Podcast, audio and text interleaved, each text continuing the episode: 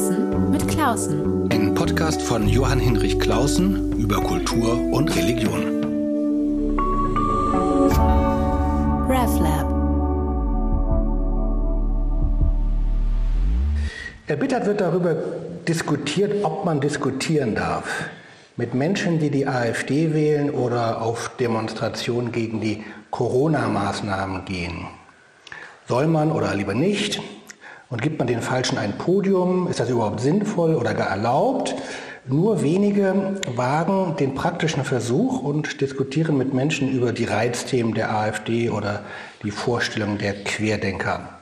Ein Kollege von mir macht das nun schon seit ein paar Jahren und da möchte ich natürlich gerne wissen, warum er das tut und welche Erfahrung er dabei sammelt. Deshalb bin ich zu ihm, zu Frank Hedemann, nach Gera gefahren und jetzt sitze ich mit ihm hier ja, erstmal vielen Dank für die Gastfreundschaft, lieber Frank Hiddemann. Und wir sitzen in einem besonderen Ort, deshalb halt es auch so ein bisschen. Äh, wo sind wir denn hier gerade? Ja, das ist ein durchaus ähm, feudaler Ort. Wir blicken hier auf einen Berg, auf dem ein Schloss gewesen ist. Und unter dem Berg ist ein kleines Viertel, das heißt unterm Haus, also unter dem Schloss. Und da gibt es eine Hofmetzgerei. Und aus dieser Hofmetzgerei habe ich in den letzten Jahren einen Bildungsladen gemacht. Das ist so mein Büro und so ein Veranstaltungsort für, sage ich mal, Kammerspielformate, also für die kleineren Sachen. Für eine evangelische Akademie sozusagen, ökumenische Akademie mit sehr, sehr schönen Fliesen, alten, ja, Hofmetzgermäßigen Fliesen. Deshalb halt es ein bisschen, aber es ist ein wunderbares Ensemble äh, und Interieur und man schaut hinaus und äh, ist sehr präsent. Ganz toll, ja. Ja, nur schade, dass wir nicht bei YouTube sind, sonst könnten unsere Hörer das alle betrachten. Okay. Nun, wir haben eine ganze, ich bin das erste Mal in Gera, in Thüringen und wir haben eine ganze Reihe von Zuhörern auch aus der Schweiz. Gera, wie würden Sie denn diese Stadt beschreiben? Ja, es ist eine alte Arbeiterstadt, Textilindustrie. Gera war mal die siebtreichste Stadt in Deutschland. Das war in den 20er Jahren. Und auch in der DDR-Zeit wurde Gera im Gegensatz zu Jena übrigens, die heute viel wichtiger ist als Stadt, ähm, hatte Gera eine große Bedeutung, weil sie Bezirksstadt war und alles floss sozusagen in Gera zusammen. Und ähm, nach der Wende wurde das so ein bisschen zum Nachteil, weil die Leute, die in Gera das Heft des Handelns in der Hand hatten, waren sehr vorsichtig und sehr am Aufräumen orientiert und haben so ein bisschen den Anschluss verpasst. Und jetzt hat Gera eigentlich eine, ja, so ein Gefühl, ein abgehängter Ort zu sein, wo alle Leute, die irgendwie nicht fußkrank sind, den Ort und überhaupt die ganze Region verlassen haben. Wir sind gerade ein bisschen rumgelaufen, obwohl ich heute ein bisschen fußkrank bin und habe nicht den Eindruck gewonnen, dass hier ein Elendsgebiet ist. Es ist eine schöne, schmucke, kleine Stadt mhm. äh, mit all dem, was sozusagen eine alte Residenzstadt noch so hat. Ähm, kein Elendsgebiet und trotzdem, und deshalb bin ich hier und deshalb machen Sie diese Arbeit, da kommen wir jetzt gleich darauf zu sprechen, ist die AfD, also die Alternative für Deutschland, hier so stark wie in wenigen Orten fast ein gutes, sattes Drittel und zwar mhm. sowohl bei den, wenn ich das richtig gesehen habe, bei den Stadtbezirkswahlen wie bei den Bundestagswahlen, Landtagswahlen, also richtig ein festes Drittel ähm, AfD und, ja, vielleicht erzählen Sie das noch mal ein bisschen, eben nicht einfach nur so Protestwähler mhm. gegen Hass auf Ausländer haben, mhm. sondern... Ja, in Gera ist es wirklich so, dass es ein Bürgertum gibt, ähm, viele Ärzte, gute Ärzte, Ärzte, die das Kassensystem verlassen haben, weil sie mit privaten Patienten leben können, Ärzte, die die besten Diagnostikapparate haben, Ärzte, die sich auch engagieren im Stadtrat, ähm, wirklich ähm, ja, sehr honorige Bürger auch, ähm, Leute aus der Wirtschaft und ähm, ein Verleger zum Beispiel, Dr. Harald Frank, der auch das Buch von Höcke herausgebracht hat. Also es gibt hier in Gera ein durchaus verantwortungsvolles, viele Rechtsanwälte, Richter auch, Bürgertum, ähm, die AfD hm, wählen und auch im Stadtrat, in einer sehr großen, der größten Fraktion im Stadtrat auch ähm, vertreten sind. Ähm, wenn Sie mich jetzt fragen, warum das so ist, weiß ich gar nicht so richtig einen Grund. Also ich kann das nicht auf einen Punkt bringen. Hat, ist vielleicht eine historische Zufälligkeit, aber hat vielleicht auch mit der Situation zu tun, dass Gera so eine Stadt ist, die so meint, ins Abseits geraten zu sein und so an den Rand gedrängt. Und vielleicht gibt es so eine latente Aggressivität, sich an, an diesen Menschen, die einen so zurückgesetzt haben, irgendwie zu rächen. Also dass es hier eine Resonanz gibt für Leute, die AfD wählen und die auch eine bestimmte diffuse populistische Kritik am Gesellschaftssystem haben, ist klar. Aber warum auf der anderen Seite eben ein Bürgertum steht, ähm, das also dermaßen sozusagen gut ausgebildete und eigentlich in vielen Punkten fachlich auch geachtete Leute haben, die hier für die AfD eintreten, weiß ich nicht so genau. Aber vielleicht müssen wir es ja gar nicht erklären. Äh, ich finde es erstmal wirklich interessant, das wahrzunehmen, weil was sich hier in Gera ja nun deutlich zeigt, zeigt sich auch woanders. Und ich finde diese Warnung erstmal so wichtig, weil es gibt zwei, oder fällt mir so auf, zwei Fehlformen der der Interpretation und des Umgangs damit. Das eine ist, dass man Menschen, die zur AfD, zu den Querdenkern gehören, dass man die dämonisiert. Also wenn man sich so ein paar klassische misslungene Spiegeltitelbilder anguckt, dann Höcke und Weidel immer von unten irgendwie mhm. farbig eingesetzt, als mhm. ob das Dämonen wären. Mhm. Das ist, das gibt denen auch mehr Macht, als ihnen eigentlich zusteht. Ja. Äh, das ist das, finde ich, das Problematische an der Dämonisierung. Das lädt sie auf, mhm. tut ihnen einen Gefallen. Das, die zweite ist, dass man, so kennt man das so von schlechten ähm, Fernseh-Satire-Sendungen wie Heute Show oder so, dass man die äh, immer nur so als Schießbudenfiguren da, lächerliche, Figuren. Mhm, und ja. gibt es bestimmt auch bei AfD-Parteitagen Vollidioten, die man interviewen kann, kann man aber bei einer Kirchensynode auch finden mhm. oder bei einer anderen Partei. Und ähm, es hält das Thema fern und das gerade, was eben Corona jetzt noch mal viel stärker ähm, an uns heranträgt, das sind ja gar nicht einfach nur die anderen, sondern sind ja eben auch unsere Leute, äh, sind zum Teil gehören sie zu unserer Kirchengemeinde. Ja. Äh, sind Kolleginnen und Kollegen von uns. Äh, und deshalb finde ich das so interessant, äh, ohne dass wir jetzt gleich die deuten, erstmal wahrzunehmen, das ist äh, so weit weg nicht, wie wir immer tun. Mhm. Das stimmt. Mhm. Ich habe ja angefangen, mit diesen Leuten zu diskutieren. Ja, erzählen Sie mal.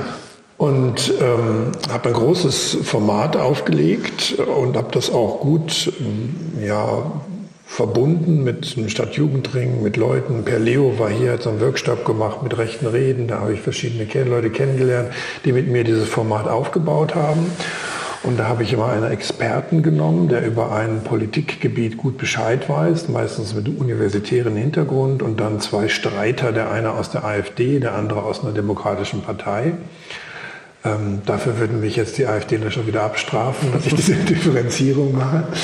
Ähm, und dann ist es eben so, dass der Experte und das alles in einem Politikgebiet, wo die AfD reüssiert hat. Ne? Also es geht dann um Flüchtlingspolitik und es geht um Islamisierung und es geht um Europa und es geht um Lügenpresse. Also da habe ich sieben solche Themen gemacht und habe dann die sieben Todsünden ja könnte man sagen ja die sieben AfD-Themen die wichtigsten AfD-Themen innere Sicherheit war auch ein toller Abend.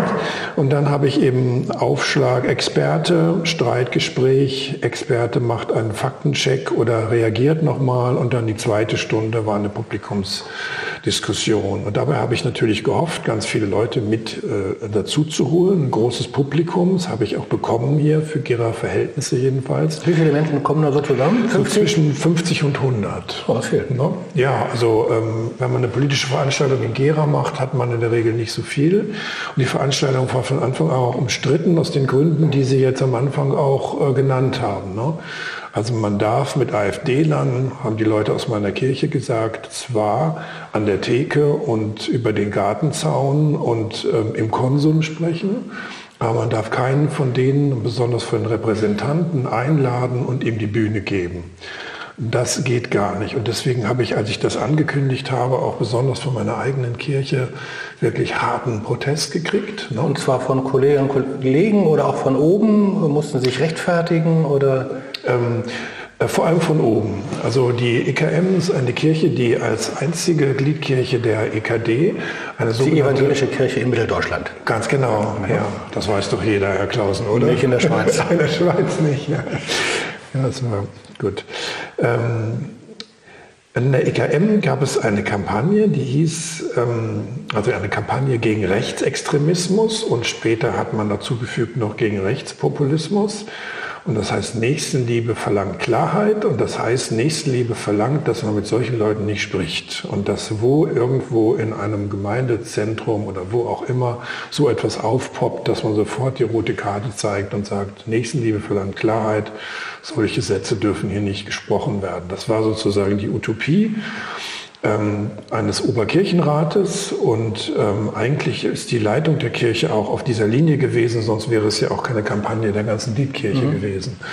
Und dann entsteht eben 2017, Mitte 2017 kommt einer und will sozusagen mit den Rechtspopulisten nicht Nächstenliebe, Freiheit, Klarheit, denen die rote Karte zeigen, sondern lädt die ein sozusagen in eine ökumenische Akademie und ähm, lässt sie alle sprechen, Bundestagsabgeordnete, Landtagsabgeordnete und das ähm, hat sozusagen besonders ähm, die da oben ähm, sehr geärgert.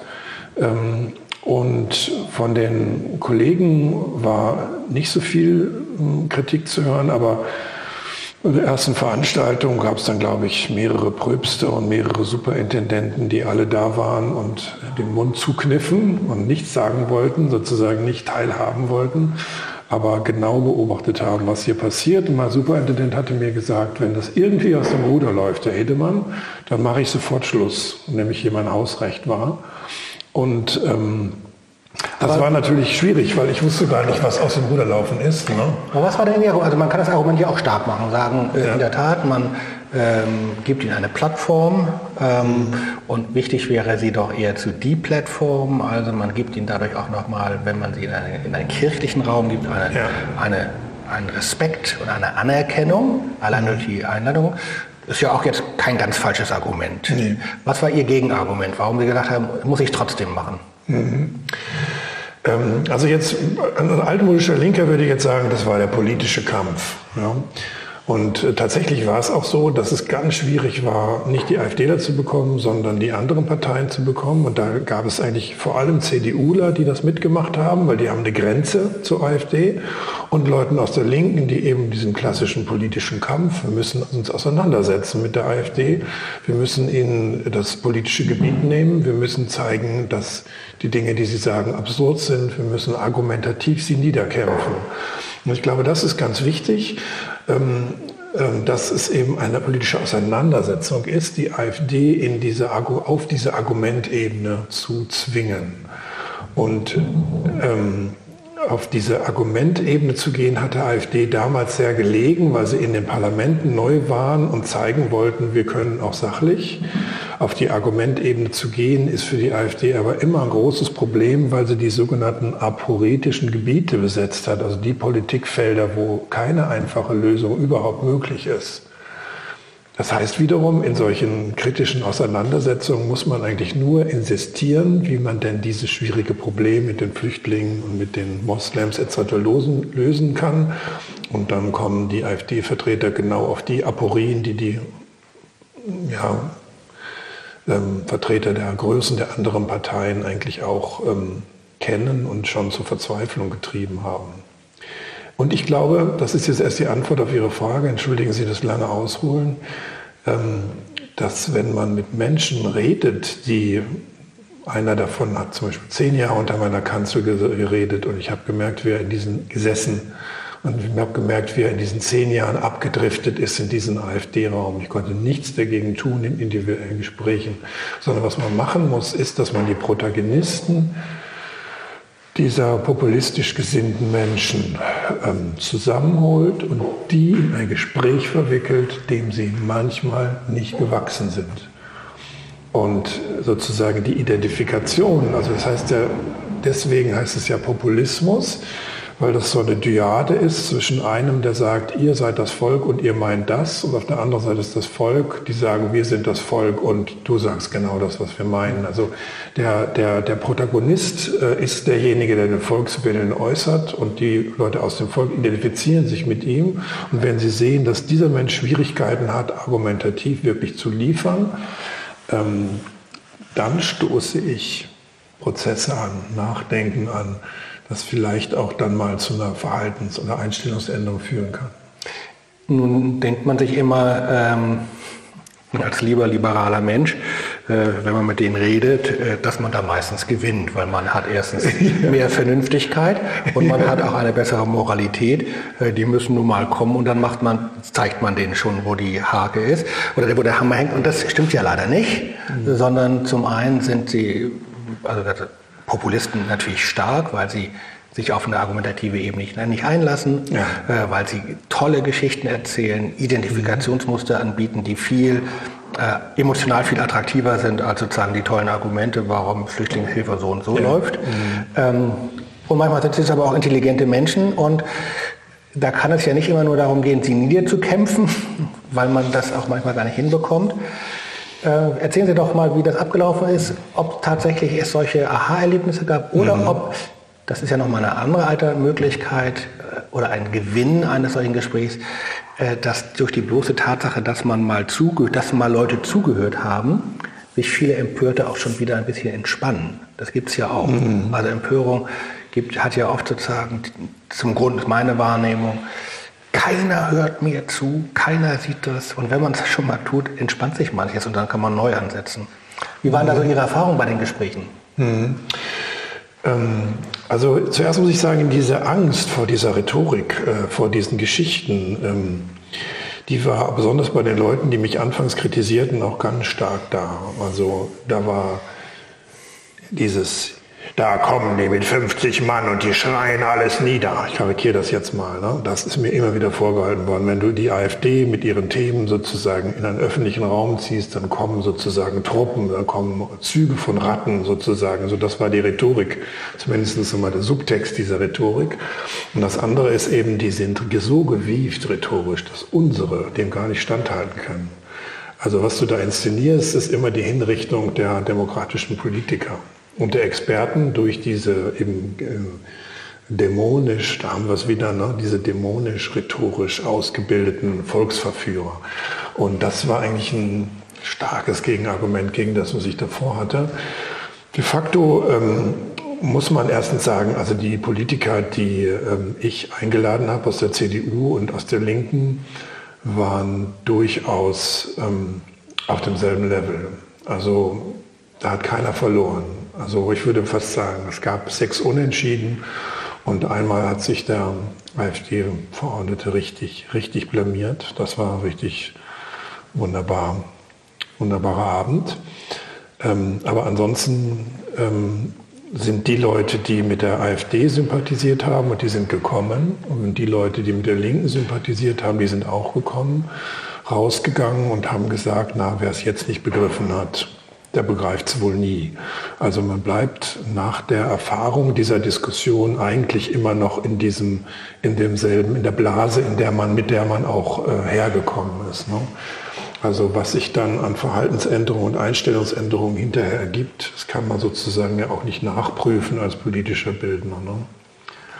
Also keine Bekehrungserlebnisse, wäre ja auch ein bisschen aberwitzig. Mhm. Was mich nochmal interessiert, der Experte oder die Expertin, die Sie mhm. eingeladen haben, äh, ist ja der Versuch, nochmal mit neutralem Sachverstand ja. was reinzubringen. Ähm, jetzt erleben wir ja gerade äh, einerseits die Herrschaft der Experten in der Corona-Pandemie und mhm. zwar und zugleich eine große Ablehnung von Experten. Ähm, also kein automatischer Respekt vor Leuten, die, keine Ahnung, hm. Virologen sind oder sich wirklich in Sicherheitspolitik auskennen oder ja. so. Äh, wie ist es Ihnen da gegangen? Gab es sozusagen eine Möglichkeit, über die Person des Experten so eine dritte Instanz einzubauen, hm. jenseits der Parteien, Vertreter, die sich halt prügeln, wie sie es tun? Hm. Das wollte ich und ich sage mal ganz ehrlich, es hat leider nicht geklappt, sondern was meistens passiert ist, ist, dass der Experte sich dann auf die Seite des demokratischen Politikers geschlagen hat und die ganze Sache immer ein 1 zu 2 Gespräch war. Ähm, man kann jetzt sagen, das liegt an, der, an den politischen Strategien der AfD, die mit dem Experten, dem Sachverstand der Wirklichkeit eben doch nur locker verbunden sind. Und man kann aber auch sagen, dass die universitäre Kultur, aus der ich natürlich meine Experten holen musste, wahrscheinlich auch eher linksliberal ist und ähm, dann natürlicherweise auf der anderen Seite war. Manchmal war auch der Politiker ähm, nicht so gewieft und dann ist ihm der Experte eben beiseite gesprungen. Ich wollte dadurch eine Neutralitätsebene einziehen, ähm, aber mir ist es nicht gelungen, dass alle wirklich bei ihrer Rolle geblieben sind. Ähm, dennoch hat der Experte natürlich ähm, diese universitäre, diese wissenschaftliche Sicht ähm, eingebracht und ähm, das hat das Gespräch natürlich auch ähm, strukturiert. Also es ist nicht so gelaufen, wie ich es mir vorgestellt habe, dass der Experte so eine Art Schiedsrichter ist, ähm, aber es ist schon so gelaufen, dass man sozusagen einen, einen Sachstand im Raum hatte, zu dem man sich dann erstmal verhalten musste. Ich habe eben erzählt, an einer Stelle, Andreas Möller war das, innere Sicherheit, der hat eben diese Rhetorik gehabt, ähm, Leute gehen heute gar nicht mehr zur Polizei und deswegen nehmen die Einbruchsdelikte einfach ab. Und wir haben ein Drittel weniger Einbruchsdelikte, weil die Leute nicht mehr zur Polizei gehen. Und bei den Gewaltverbrechen ist es genauso. Die steigen ohne Ende und die Kriminalstatistiken, die nehmen das alle nicht wahr, weil die Menschen nicht mehr zur Polizei gehen. Demagogisches Argument. Ne? Aber ähm, was macht man mit dem Argument? Ne? Und dann war zum Glück Christian Pfeiffer, dieser ähm, Chef des Kriminologischen Instituts in, in Hannover da, der dann eben zusammen mit dem Herrn Kräuter, der war auch aus der Polizei und von der Linken, gesagt hat, na ja, aber wenn man die Hausratsversicherung aktivieren will, braucht man ja eine Aktenzeichen bei der Polizei. Und jeder geht natürlich ähm, zur Hausratsversicherung, können wir doch mal gucken, ob die auch ein Drittel zurückgegangen war. Und tatsächlich war das so. Und ähm, dann konnte man sozusagen anhand der Hausratsversicherung, und jeder, der im Raum war, wusste ja, wenn ein Einbruch geht, dann zieht er sich die Versicherungssumme, ähm, war dieses demagogische Argument ähm, gekippt. Und dann hat er mit derselben Form von Rhetorik immer wieder bei allen Themen der inneren Sicherheit äh, punkten wollen, der AfD-Vertreter. Und es ist ihm dann nicht mehr abgenommen worden. Ne? Das war die einzige Situation, wo, ähm, wo wirklich jemand entlarvt worden ist in dem klassischen Sinn, wie man sich das so erhofft oder denkt. Ne? Ansonsten gab es auch häufig Leute, die Bundestagsabgeordnete der AfD waren, die auf einem Niveau diskutiert haben, dass der CDU-Europa Ausschussvorsitzende gut halten konnte, aber dass sämtliche Leute im Publikum abgehängt hat. Ne? Die haben da europapolitische Finessen ausgetauscht, die eben dann nicht mehr nachvollziehbar okay. waren. Also auf diese Weise kann eine Veranstaltung auch schief gehen, aber ähm, es ist natürlich auch eine Erfahrung mit ähm, Leuten aus der AfD, sie zwischen Dämonisierung und Lächerlichmachung als sozusagen seriöse äh, Figuren auch wahrnehmen zu müssen, sage ich jetzt mal. Und wie hat dann das Publikum reagiert? Also ich hatte selber mal eine Diskussion eingeladen äh, von der AfD-Bundestagsfraktion, bin ich mhm. hingegangen mit einem Kollegen und das war so ein totaler Widerspruch. Einerseits ganz gesittet ja. äh, auf dem Podium. Äh, mhm. Und da gab es ein paar Momente, wo es heikel war oder wo was sichtbar wurde. Mhm. Wir aber nicht reagieren konnten, weil das war so ein Disziplinierungsmittel. Es wurde einem immer das Mikrofon an- und abgeschaltet. Man konnte Ach. also nicht mal dazwischen hauen und sagen, okay. das war irgendwie ganz komisch. Wir waren ja. auf dem Podium total sediert. Ja. Jeder sagte seins, ganz höflich. Und da unten im, also nicht da unten war, aber in dem Publikum, ähm, ich hatte extra noch meine Schwester, meinen Schwager und meine liebe Nichte, dass ich da auch meine nette Gesichter gucke, mhm. brodelte eine Aggressivität, äh, brodelte. Nachher, ich bin dann noch zwei Stunden fast geblieben, kamen die alle auf einen zu und bedankten sich, dass man überhaupt mit ihnen sprach. Also es war ganz seltsam, wahnsinnig mhm. aufgeladen. Mhm. Wie war denn das bei Ihnen? Wie sind, waren die Leute auch irgendwie wild oder mussten sie die bändigen oder mhm. äh, konnte man doch miteinander reden? Mhm. Ähm, also das ist der Punkt, der wirklich für Kirche spricht. Ne? Wenn man auf dem kirchlichen Raum ist, dann kann man besonders Leute, die nicht kirchlich sind, die sozusagen draußen sind, denen kann man immer sagen, denken Sie daran, wir sind hier in einem kirchlichen Raum. Ja. Hier müssen Sie die Fassung halten, hier müssen Sie zivilisiert sein, hier müssen Sie argumentieren, hier dürfen Sie nicht ähm, tja, die Fassung verlieren eben. Und das hat funktioniert. Das war auch ein Typ aus Berlin da bei einer Veranstaltung, der sagte, ähm, das ist ja irre, wie so ein kleiner Pfarrer hier die Leute alle zivilisieren kann. Das wäre in Berlin, hätte das alles explodiert, vielleicht genau das, was Sie erzählt haben. Ne? Aber ähm, hier hat das funktioniert, dass man sich sozusagen in einen dritten Raum, an einen dritten Ort begibt, wo man sozusagen so eine Art Waffenfrieden macht und auf eine zivilisierte Art miteinander diskutiert. Und Sie haben es eben schon angesprochen mit den Erzählungen, die heutzutage, also die Klingen, die gekreuzt werden, sind ja nicht mehr Argumente in der Regel, auch im öffentlichen politischen Raum nicht, sondern man lässt Erzählungen gegeneinander antreten. Das ist so wie beim Pokémon-Spiel oder wie beim Hadenkampf. Jeder hat eine Erzählung, die er in den Ring setzt und dann kämpfen die Erzählungen miteinander, aber so dieses klassische Argumentieren, wo es ja auch mal früher einen zwanglosen Zwang des besseren Arguments gab, ne, dass man sich auf einer Argumentebene so miteinander ähm, in Beziehung setzt, dass man auch sagen kann, das stimmt, das überzeugt mich oder bis hierhin haben Sie recht. Und also diese Form von argumentationsgeleiteter Auseinandersetzung, glaube ich, müssen wir überhaupt wieder lernen in der politischen Landschaft. Da kommen wir gleich schon mit dem nächsten Schritt ähm, von diesen AfD-Diskussionen ja. hin zu Corona-Gesprächen. Ja. Ähm, und da hatte ich, das passt vielleicht ganz gut, vor kurzem ein nettes Gespräch haben. Äh, an der Ampel traf ich einen alten Professor für Seelsorge in Hamburg. Man trifft sich mhm. heutzutage ja. an der Ampel. Und der hatte einfach nochmal einen schönen Blick und sagte, das ist nicht nur sozusagen das, der sagte auch, es werden Erzählungen gegeneinander ausgekämpft pro mhm. Corona gegen Corona. Ähm, und das eigentliche Thema hieße jetzt nicht auf eine Argumentationsebene zu kommen, sondern auf die Emotionen, die zugrunde liegen. Seine These war, alle, ganz, ganz viele Menschen haben richtig viel Angst. Entweder richtig gegründete, reale Angst oder aber auch Angst, die sozusagen trotzdem mächtig ist, auch wenn alles noch in Ordnung ist. Sie haben ganz viel Angst, es gibt viel Einsamkeit. Mhm. Äh, über solche Emotionen zu sprechen, ist schambesetzt und man weiß auch gar nicht wohin. Und was passiert? Die Leute hauen sich ihre Deutungen um die Ohren. Ja. Ähm, oder anders gesagt, es sind gar nicht Deutungen, die Leute hauen sich die Erzählung um die Ohren. Ja. Und dann müsste es ja eigentlich, ja, müsste man auf eine argumentative Ebene kommen oder müsste man erstmal überhaupt auf eine emotionale Ebene kommen. Das ist eine richtig katastrophale Situation, die trifft unterschiedliche Menschen unterschiedlich hart. Aber sozusagen die emotionale Wucht ist doch bei allen da. Mhm.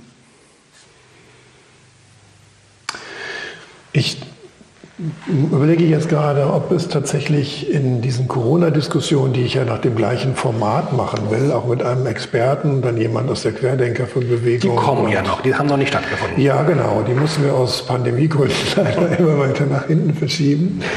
Ähm, aber da gibt es eben auch solche klassischen Corona-Themen, die neuen Streitthemen der Gesellschaft nenne ich das. Ähm, zum Beispiel Diktatur der Virologen, Fragezeichen, haben wir eben angesprochen, oder krempeln wir die Ärmel hoch, Impfrisiken und ähm, auch ja, Wirtschaft, auch ist Kirche nutzlos geworden. Alle sozusagen Streitthemen werden so aufgefasst. Ob die jetzt, ähm, ob die mehr emotional aufgeladen sind als die AfD-Sachen, das frage ich mich gerade. Ich denke eher nicht.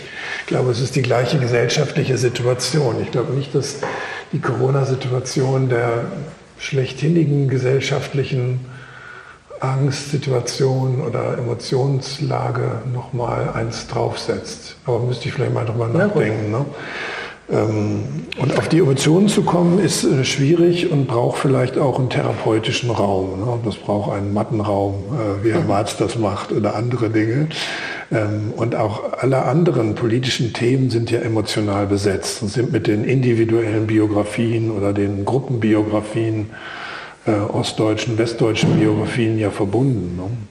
Was können denn so solche Gespräche und ich sollte bei einer mitmachen, nämlich mit Hans-Joachim Marz, ja. einem in Ostdeutschland sehr ähm, bekannten und auch verehrten Psychotherapeuten, äh, der so richtig Corona-Maßnahmengegner ist. Ich will nicht labeln mhm. als Spinner oder so, das ist er nicht. Ähm, was, kann, was können eigentlich solche Gespräche leisten eigentlich? Mhm. Können Sie das beschreiben? Also vor allem jetzt sozusagen nach den Nachwirkungen ähm, Ihrer, AF, Ihrer sozusagen AfD-Gespräche. Mhm. Mhm. Also ich habe gerade schon mal angesetzt, sozusagen an die Emotionen kommt man ja nicht ran. Und Erzählungen kann man eigentlich auch, kann man gegeneinander setzen, aber da führt es eigentlich nur zu so einer Situation, wo man sich gegenüberstaut und sich anschaut. Aber der Punkt ist, wir müssen uns auch, wir müssen auch anfangen zu reden miteinander. Ne?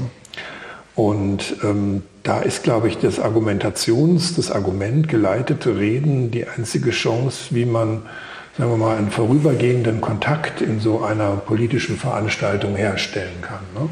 Man verlässt sich, und das führt ja immerhin der Experte ein, ne, in einen, einen, einen rational geleiteten Diskurs am Anfang, und dann müssen sich beide ähm, Kontrahenten eben auf diese Argumente auch beziehen in ihrem Streitgespräch. Ne? Und auch später kann man dann dem Publikum sagen, ähm, hier, auf welches Argument beziehen Sie sich oder ähm, eben auch, wenn die Fassung oder sozusagen die, was ich auch nochmal sage, die zivilisierende Wirkung dessen, dass man an einem Ort ist und sich in die Augen schaut und die Körper da sind, ähm, darf man nicht unterschätzen. Das ist wahrscheinlich sozusagen auch der große Pluspunkt, weil inzwischen befindet man sich ja in Blasen, nicht nur in geistigen Blasen, sondern auch die AfDler, die trifft man gar nicht in Gera.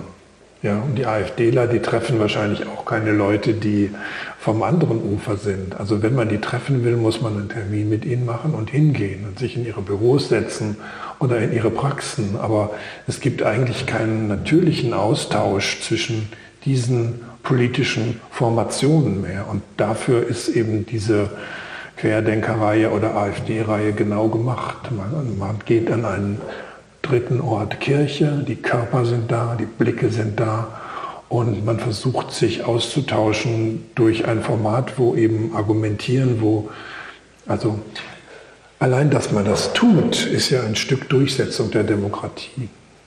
Also dass man nicht mit Erzählung gegeneinander antritt oder mit Ausgrenzungen, sondern dass man versucht, auf diesen argumentativen Boden zu gehen und beide besser abzuschneiden auf diesem Boden.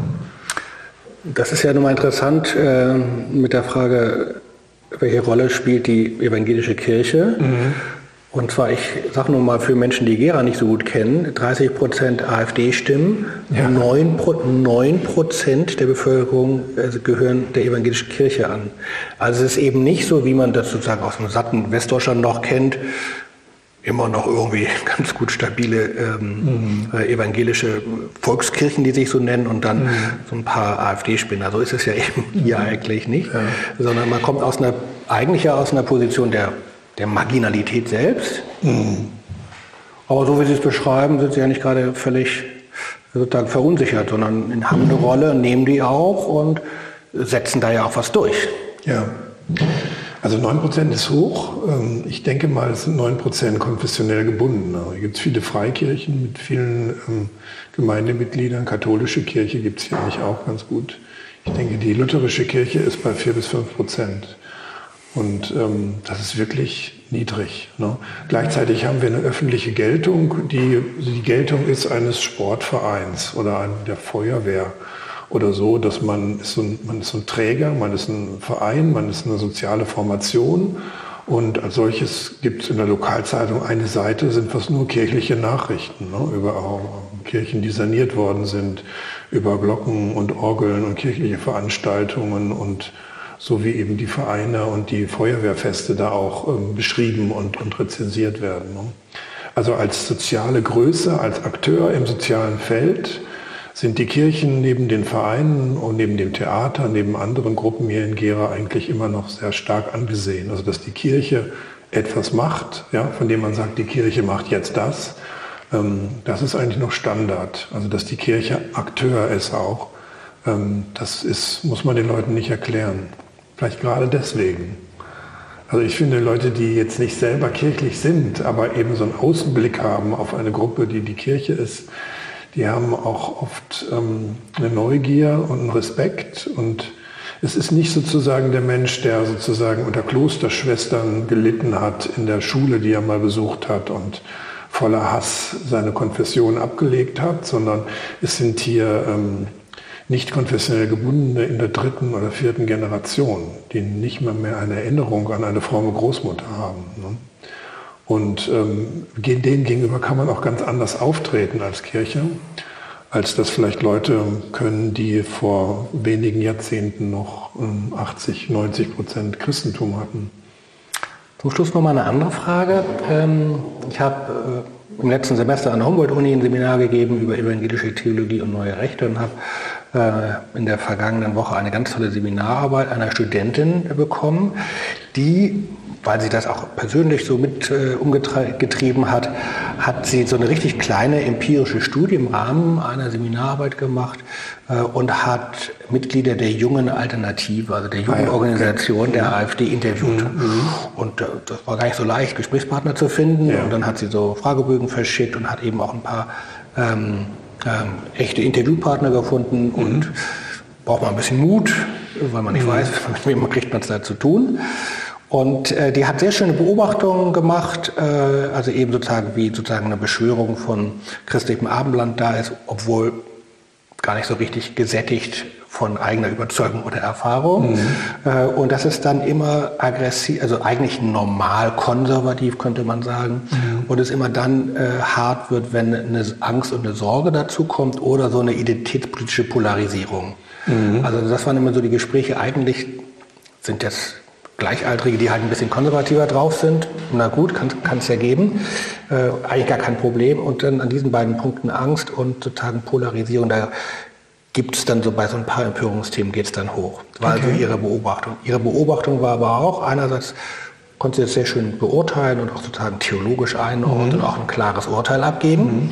Nochmal Angst oder Identität? Also Beides. Also sozusagen, wo, wo, so ein Gefühl ist, hier geht was richtig verloren, okay. hier geht was kaputt. Identitätsverlust. Genau, Identitätsverlust. Hier mhm. kommen jetzt lauter Flüchtlinge, äh, hier geht äh, meine Vorstellung von einem mhm. schönen Familienleben wird mhm. diskreditiert. Ich, jetzt müssen alle Transgender leben und also so. so Zigeuner so sei es nicht mehr so. Genau, und dann gibt es dann immer sozusagen die Themen, die, an denen das hochgeht. Und sie sagt aber auch, und ein paar fand ich aber jenseits all dessen im direkten Gespräch auch irgendwie ganz nett. Mhm. Hatten Sie solche Sympathieerlebnisse oder hat sich danach irgendwas ergeben an Gesprächen oder waren Sie so stark in der Rolle drin, sozusagen des Dompteurs oder mhm. des äh, Gesprächsleiters, dass es solche Momente nicht gab? Mhm. Ja, das ist tatsächlich so ein Gefühl von wenn man sich, die jetzige Situation ist ja so, dass man sich in, also in Blasen lebt und den Feind nicht kennt, sondern er dämonisiert oder lächerlich gemacht wird, wie Sie es eingangs gesagt haben. Ne? Und wenn man dann zu so jemand ins Büro geht, zum Beispiel Herrn Brandner, und dann merkt man, Herr Brandner kommt aus Herten und man selber kommt aus Mahl, aus Westfalen und die Elternhäuser stehen so ungefähr in Sichtweite. Man spricht dasselbe Westfälisch und ähm, man ist politisch an verschiedenen Rändern, aber auf eine Art ähm, versteht man sich sofort. Ähm, dann merkt man sozusagen die Fraglichkeit dieser starken Abgrenzung, aber auch so ein Gefühl von, dass das unheimlich ist. Ne? Dass man sozusagen dem Dämonen so nahe kommt und er hat so ein menschliches Gesicht. So könnte man das dann auch besprechen, ähm, wenn man diese Tendenz von der Dematisierung selber teilt. Ne? Aber oder man sagt, ähm, wie, wie verrückt ist das, dass man so als ähnlich mit ähnlichem Habitus in so unterschiedliche Ecken driften kann im Leben. Also es hat irgendwie was ganz Unheimliches, dass man sich am Ende dann doch so ähnlich ist ne? und dass man auch den eigenen Zorn vielleicht nach, na, wahrnehmen kann und mit dem eigenen Zorn aber was anderes gemacht hat als diese Menschen, die Sie eben beschrieben haben. Ne? Ähm, er hatte eine Situation, wo er mit einem Menschen, den ich sehr geschätzt habe, Europapolitiker, der ist auch im Europarat für die AfD, hatten wir dann noch so ein Gespräch, da sagte dann auch, also in der Situation, wo Merkel die Grenzen aufgemacht hätte, hätte ich das auch gemacht. Das ist, glaube ich, auch alternativlos gewesen. Ich hätte nur versucht, es hinterher anders zu organisieren. Und da waren dann drei oder vier AfD-Fans, ähm, die an seinen Lippen hingen denen dann die Mine entgleiste. Ne? Und dieser Mensch hat vorher eben ähm, eine wichtige Rolle in der westdeutschen WASG gehabt, die dann mit der Linken ähm, fusioniert hat.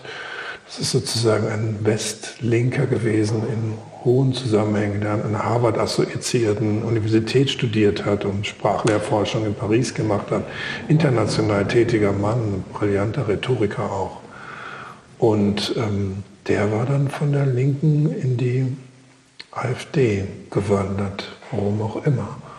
So richtig habe ich es nicht verstanden, aber ich würde auch nicht sagen, es ist ein Irrtum. Ne? Also auch wenn ich mir die Biografien, ich habe ja Referenten gesucht, wenn ich mir die Biografien angucke, ne, da ist ein Stringphysiker, der in New York war und nebenbei sowohl Kirchenmusik als auch Komposition studiert und abgeschlossen hat an verschiedenen Hochschulen. Ein, besonders, ein besonders fieser Rhetoriker. Ja, ein besonders finde ich auch. Fieser. Ich bin Ihrer Meinung, ich sage nicht, dass er nett ist. Nee. Ich sage nur, dass er formal hochgebildet ist, und zwar sowohl künstlerisch als auch in einer klassischen Naturwissenschaft. Da müssen wir uns fragen, wie kommen diese Leute an diesen Rand? Ne? Ja, vielleicht ist das eine Frage, die wir nicht beantworten müssen, aber wo wir uns selber fragen müssen, auch als Bürger oder evangelische Christen, wie kann man das machen, dass man gegenhält, dass man äh, argumentiert, ohne aber selbst diese wahnsinnig destruktive und mächtige Freund-Feind-Logik zu mhm. befeuern. Herr Klaus, dass man argumentiert, ist schon die Lösung, würde ich sagen. Also, dass man, man ein Stück demokratischen Diskurs inszenieren kann, ähm, hat man sozusagen die argumentativ verfahrene Demokratie, das demokratische Wesen schon ein Stück weit durchgesetzt. Ähm, das ist sozusagen der Grund, warum ich diese Dinge mache, weil ich auch denke, dass in der Form, in der Form, also ähm, ein ganz entscheidender Unterschied liegt auch. Ne? Wenn man eben unsere Form aufzwingt, hat man ein Stück Land gewonnen. Dann wünsche ich Ihnen für Ihre weiteren nächsten Vorhaben viel Glück und viel Segen, vor allen Dingen, dass unsere Corona-Veranstaltung ähm, irgendwann auch mal stattfindet wenn Corona wahrscheinlich vorbei ist, aber dann kann man vielleicht das eine oder andere nochmal nachträglich klären. Wir werden sehen. Vielen herzlichen Dank, lieber Frank Hittemann, für dieses, für die Gastfreundschaft hier in, im Fliesenschön in der Ökumenischen Akademie zu Gera. Äh, alle, die zugehört haben, sind herzlich aufgefordert, ja eindrücklich äh, angeraten, auch mal nach Gera zu fahren. Mhm. Ein großer Skandal ist immer noch, viel zu wenig Westdeutsche sind je in Ostdeutschland gewesen. Das ist ein Fehler, sollte man ändern. Und wenn man diesen Podcast auch noch nicht abonniert hat, ist auch ein Fehler, kann man machen. Da gibt's äh, auf der Website einen Klick. Machen das doch, macht das doch gerne.